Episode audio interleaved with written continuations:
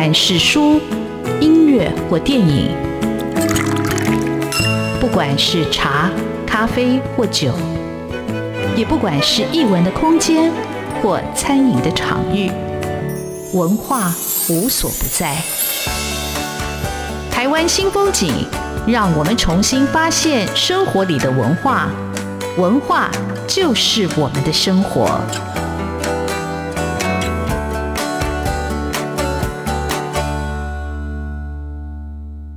台湾新风景，我是主持人廖志峰。文学艺术丰富了我们的视野，滋润了我们的心灵，而文化就是我们的生活。各位听众朋友，大家好！今天为各位听众朋友邀请到的来宾，呃，很特别，因为他开创了呃台湾青年旅馆的一个风潮，或者他也呃为台湾的旅馆业或者对青年朋友提供了不同的一种休闲的旅游的一个休憩的一个空间啊。那他不但开了青年旅馆，他又开了。独立书店啊，那到底这个过程是怎么开始的？我一直很好奇。我个人有的时候在台北留宿的时候，我经常找不到地方睡，但我又不想住饭店，因为饭店太贵了啊。那一般的旧的旅馆，呃，虽然有它的一个历史的嗯记忆或者怀乡的一种感觉，但又觉得嗯好像不太干净啊。但我后来发现，哎，青年旅馆是一个很好的选择。所以我每次到青年旅馆去投诉的时候，哎，我就发现，哎，我好像是年纪最大的。我想到底我们中年人、老年人能不能来青年旅馆啊？这也是为什么要请哦威利来上我们节目的原因。那我对威利其实是很陌生的，我只晓得他做青年旅馆非常久，他自己又开了一个独立书店。我其实从独立书店，哎，从他开始开独立书店开始，我想说，哎，一定要好好的来介绍。那也请呃威利来讲他如何开始他这样的一个年轻的一个。事业啊，呃，威利好，诶，廖大哥你好，很高兴来这个节目。好，那威利在你开始分享你的这些呃创业故事之前，你先跟听众朋友介绍你自己，因为我对你其实也不是很了解。好的，那个我大概基本上可能跟各位的生长背景都差不多，就求学，大学毕业，当兵，然后就开始工作。直到三十岁之后，在三十多岁，在二零零八年的时候，那个时候是金融风暴嘛。那金融风暴的时候，突然在公司的时候，非常就是你在开始怀疑工作的价值。所以，因为那个时候我是做海外业务的工作，然后美国那边因为大量的财务状况不景气，所以我等于是在办公室里窝着，却是无事可做。所以我那个时候正在寻找自己工作或人生的意义来讲，我就出国去旅行。结果在韩国的时候住了一个青旅，就感受到青年旅馆的那个魅力吧。然后回来就一直朝思暮想，我要做青旅，然后我要来研究台湾的青旅。所以我最后就真的就开了一家青年旅馆，在大安区那边。然后经营了十年之后，也觉得很有趣，所以就往旅宿业的发展，又开了一个在迪化街有一间叫 Origin Space 的民宿咖啡馆。对，然后接下来今年的时候，我又等于是在长安西路那个摩卡当代艺术馆对面开了我的独立书店，叫做一间书店。这大概就是这十年来我的人生，应该算创业嘛，或者是我做我想做的事业的一个经历。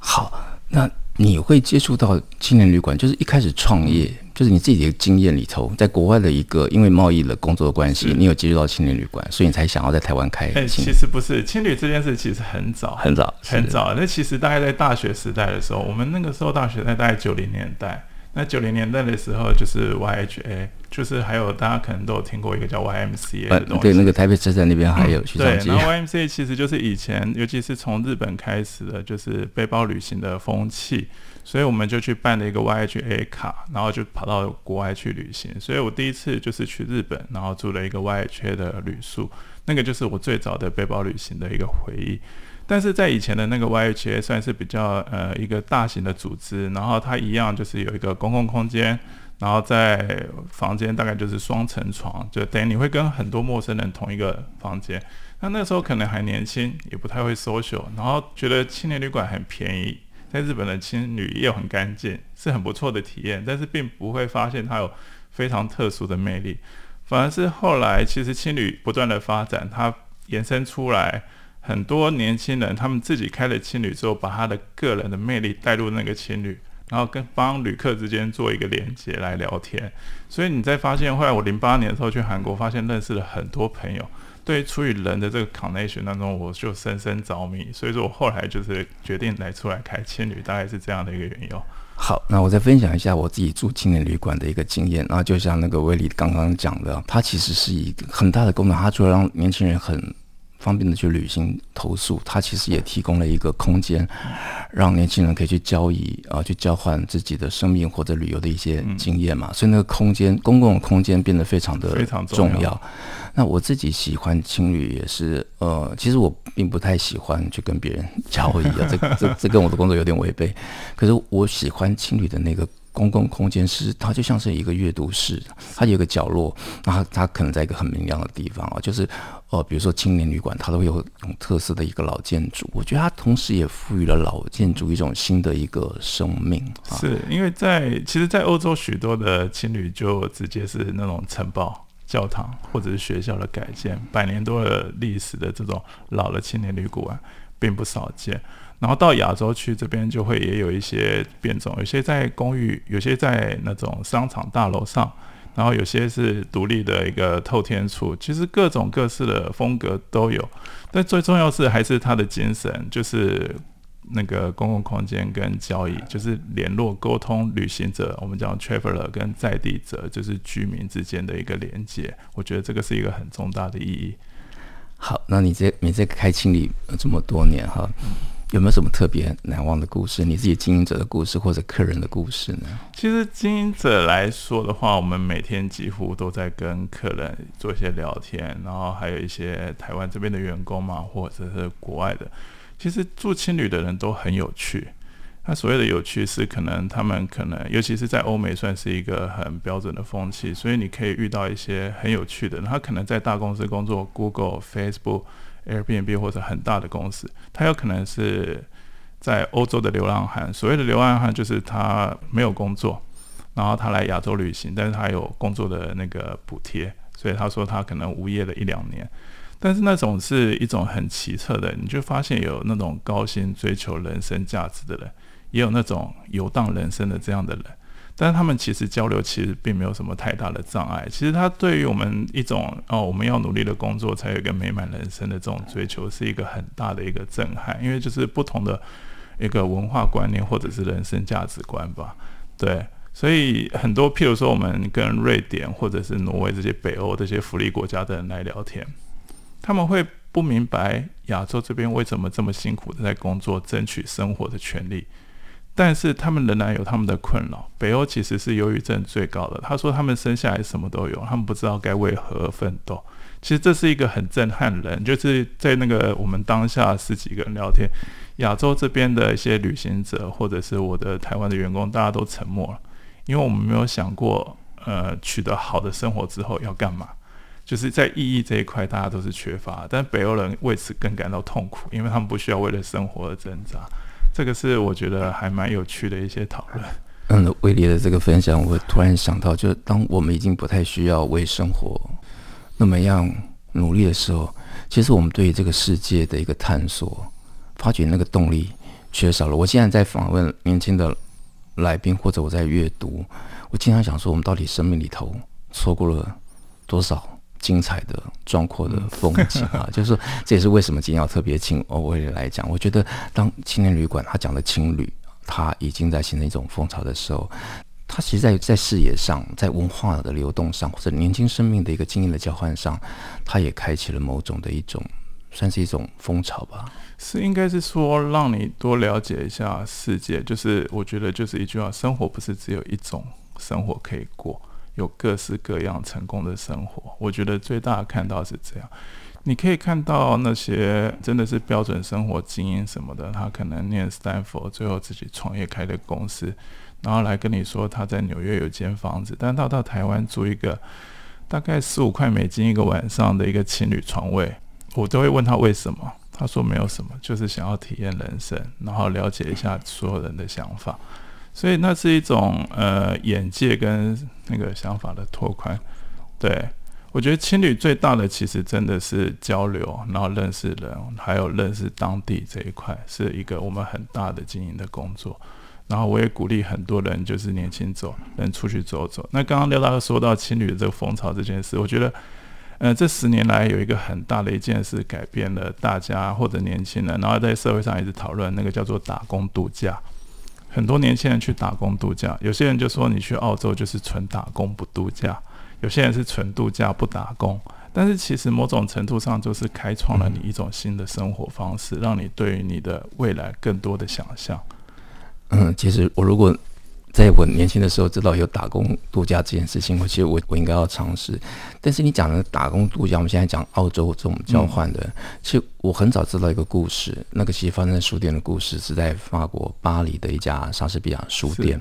那莎士比亚书店的店员。都是来打工的，就是都是作家，想要当作家，他来住这个书店，他在书店提供了住宿，但是他也要工作。那晚上他可以睡楼上的二楼的那种，好像应该可以去找找 床铺，然后白天工作完可以到巴黎或者到法国其他去走。其实我第一次到巴黎去的时候，我就先去那家书店，我想说啊。我如果再年轻一点，我一定要来这里。呃，我也觉得就是有人生的一个呃梦想。它是一个梦想，因为人本来就是，我觉得啊，以我这个年纪讲这个话来说，就是年轻时候一定有各式各样的梦想，但是我们的梦想跟现实世界会有不断的撞击，撞击撞击就是撞击、调整、修正，再继续活出自己的路嘛。那打工度假很多时候是这样，你对世界很多憧憬，但是你对现实的这个困难可能一无所知，所以你才有那个勇气去闯、去拼撞。但有些人撞过去了，他成长；有些人撞了，他失败，但是无所谓，舔舔伤口，他还有能力再出发。所以我觉得打工度假是一件很棒的事情。那同样回到现实面来讲，也就是因为打工度假。大家出去打工度假要找工作嘛，没有钱，没有钱怎么办？第一个选择住青旅，是。然后英文不好怎么办？住青旅，跟那些外国人聊聊天，练习。所以渐渐渐渐的就把这个青旅的风气，其实把它变成纯旅行者，变成我去国外生活过一阵子打工度假，然后回到台湾来，他们也想开青旅。所以大概在呃一零年到二零年之间，其实台湾的情侣真的是此起彼落，不断开，很多是年轻人的梦想。就除了咖啡馆之外，也可以来开情侣这样子。嗯、呃，那你这样经历下来，你觉得情侣台湾现在情侣他的有没有遇到什么样一个比较大的一个障碍要突破的，或者他的一个嗯未来的发展会是如何？嗯，当然有，因为其实这个就是一个不只有台湾的问题，全世界的问题。嗯、我们从那个。这十年开始网络化之后，分享经济，然后青旅本身有一个很大的问题，就是青旅本身算不算是一间旅馆是一个问题。大部分的小型青旅都没有旅馆的牌照，在一开始，有些年轻人创业不会想说，他不会把青旅跟旅馆，譬如说我的第一间 hostel 叫 W Hostel，所有人就觉得很幽默啊，W Hotel 是这么豪华的，W Hostel 哎也是一间旅馆或怎么样，但那种类比非常的有趣。但是它毕竟就不是一间旅馆，我们的认知。但是在所有应该不只有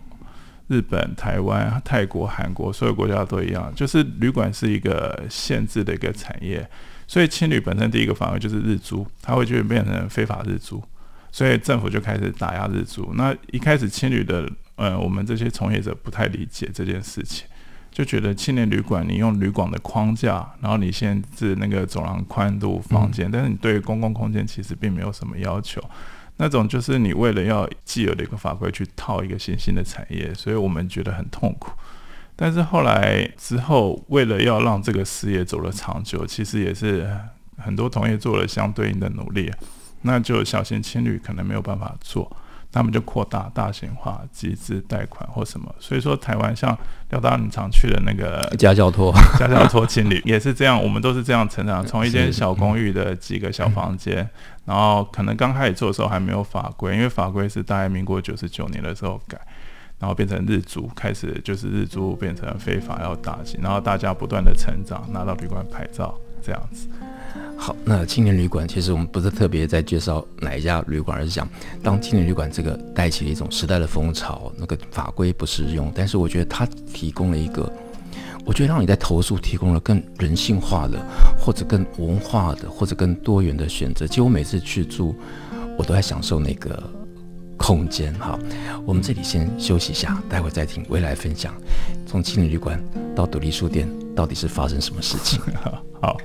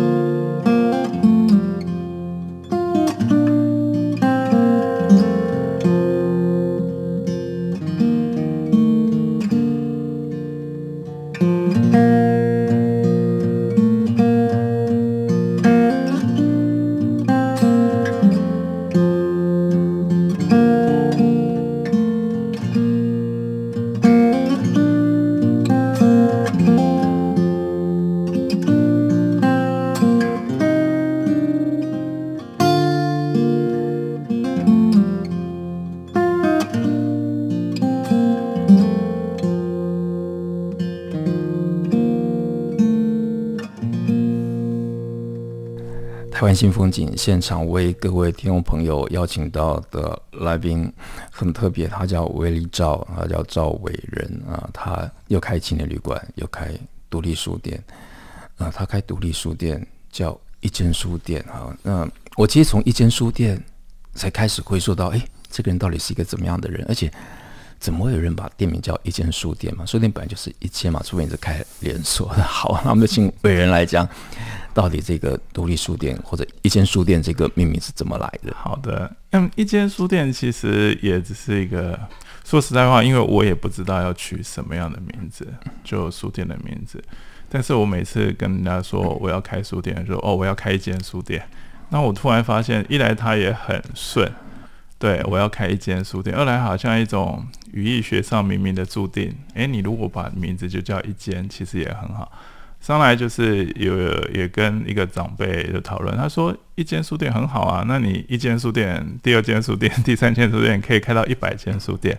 所以那你的命名以后都很简单，就一间、二间、三间、四间一起下去。所以后来就决定，在一个很不经意的就好吧，那我们就叫一间书店，大概是这么简单来，但是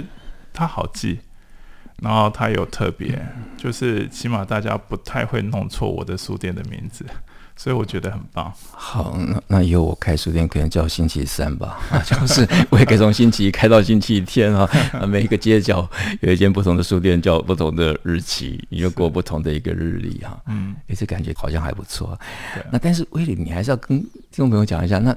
为什么？青年旅馆开得好好的，突然就一间书店就跑出来。其实青年旅馆倒也不能说开得好好的，就青旅这条路大概走了十年。但是其实大家都知道，从二零二零年 Coffee 开始，呃，我们台湾开始等于是边境封锁嘛。那其实台湾的青旅，尤其在台北的青旅，七成到八成以上，其实都是来自于国外的客人，可能从日本、韩国是大宗。在一九年之前，中国其实也占了很大的一个比例，港澳、马来西亚、新加坡，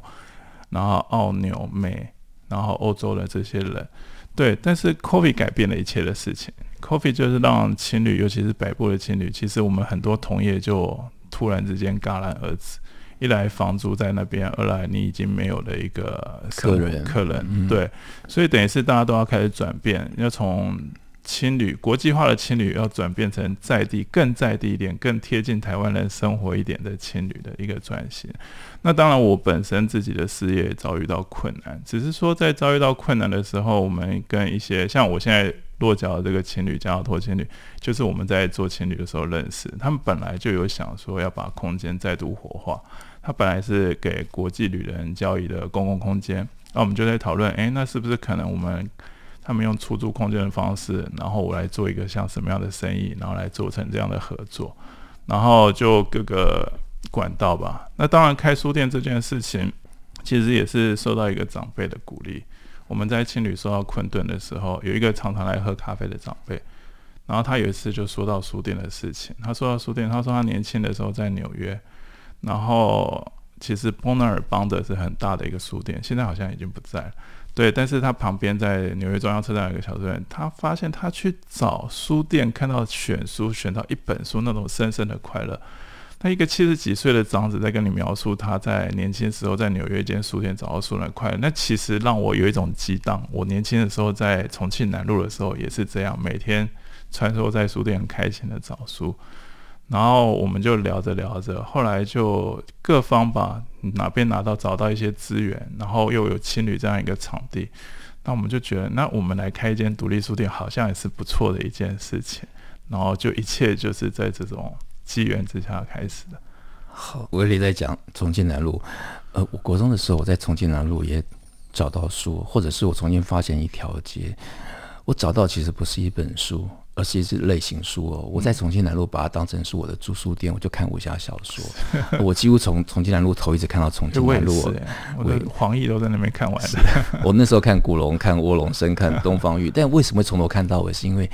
你如果在一家书店待太久，老板就会坐在你旁边咳嗽，或者拍拍你的肩膀，那你就懂了，你就换。下一家，下一家哈。那但是你这样看过去之后，是看过繁华，但那繁华现在是消失，就有点遗憾。所以在跟威利聊天的过程，我跟威利当然就是最近才认识的朋友。诶，我觉得跟他对话，我觉得他勾起我很多的一个呃回忆。那主要是你感觉到一种。青春的、年轻的，对生命的一种期许跟一种热情啊。那其实威利，我觉得他在开这个青旅也好，或者是独立书店也好，他的独立书店，哦，对，我会补充一下，会对那独立书店特别有印象，是因为那本来是我在投宿的时候阅读的、写作的一个空间，它突然变书店，所以我一看到这个消息，我想说，我一定要来。要当然，你还是可以来写作了，来 参访哈，然后。哎，好好的来来使用这个空间。那为你讲一下你的书店，你目前为止你的一个，你觉得你书店的一个重心跟特色会放在哪里？我们书店的话，呃，它因为它在当代艺术馆的对面，长安西路上，然后我们也在青旅里面，所以其实有很多台湾年轻的朋友。那不可讳言，其实现在台湾的客人多半愿意住青旅的，也还是可能是二十岁到四十岁之间，可能有些甚至有家庭会带小朋友来住。所以说，我们的书店有两层楼，一层楼主要还是比较生活化，或者是说像文学类的一些书。那二楼的话，是我个人也比较有兴趣的一些历史、地类啊、哲学。对，然后我们当然因为有当代艺术馆，还有一些那个考量，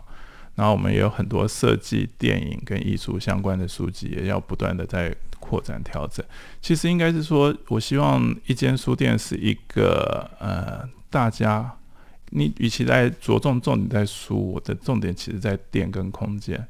因为现代人其实真的，你如果买书最有效率，可能网络上买了就在家，但是很多时候网络上买了在家就是供起来放。